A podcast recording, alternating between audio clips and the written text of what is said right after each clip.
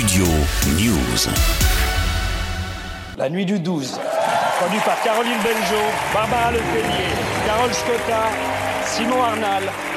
Réalisé par Dominique Moll. La nuit du 12, à tout raflé, vendredi soir, lors de la 48e cérémonie des Césars, le long métrage de Dominique Moll a été sacré dans 6 catégories, dont celle du meilleur film et de la meilleure réalisation. Ce thriller revient sur l'enquête de la police judiciaire de Grenoble sur un féminicide, celui de Clara dans le film. Vous faisiez quoi dans la nuit du 12 octobre? Est-ce que Clara avait des ennuis? Elle tombait facilement amoureuse. Je voulais toujours que je sorte le grand jeu, elle faisait la princesse. Elle aimait bien mon côté euh, animal. On baisait fort. Tu sais de quoi elle est morte, Clara? Elle a été brûlée vive. Moi, je trouve quand même que ça sent la punition.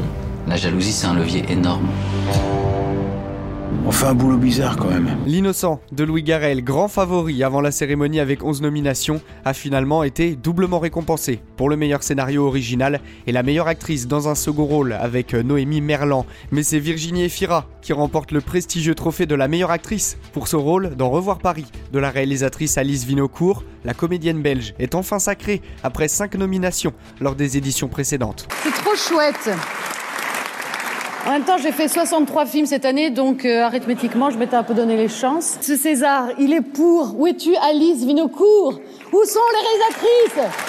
Alice, il est pour toi, il est pour revoir Paris. Merci pour ce personnage, pour ce film juste, beau, consolateur, cathartique, d'avoir laissé cette place-là aux victimes, de leur avoir rendu hommage. Merci infiniment. Chez les hommes, son partenaire sur grand écran, Benoît Magimel, est récompensé lui du meilleur acteur, comme l'année dernière. C'est d'ailleurs la première fois de l'histoire de la cérémonie qu'un comédien remporte la distinction suprême, deux fois consécutivement. Les Césars 2023 ont aussi été marqués par la présence de Brad Pitt. L'acteur américain est venu remettre le César d'honneur au réalisateur David Fincher.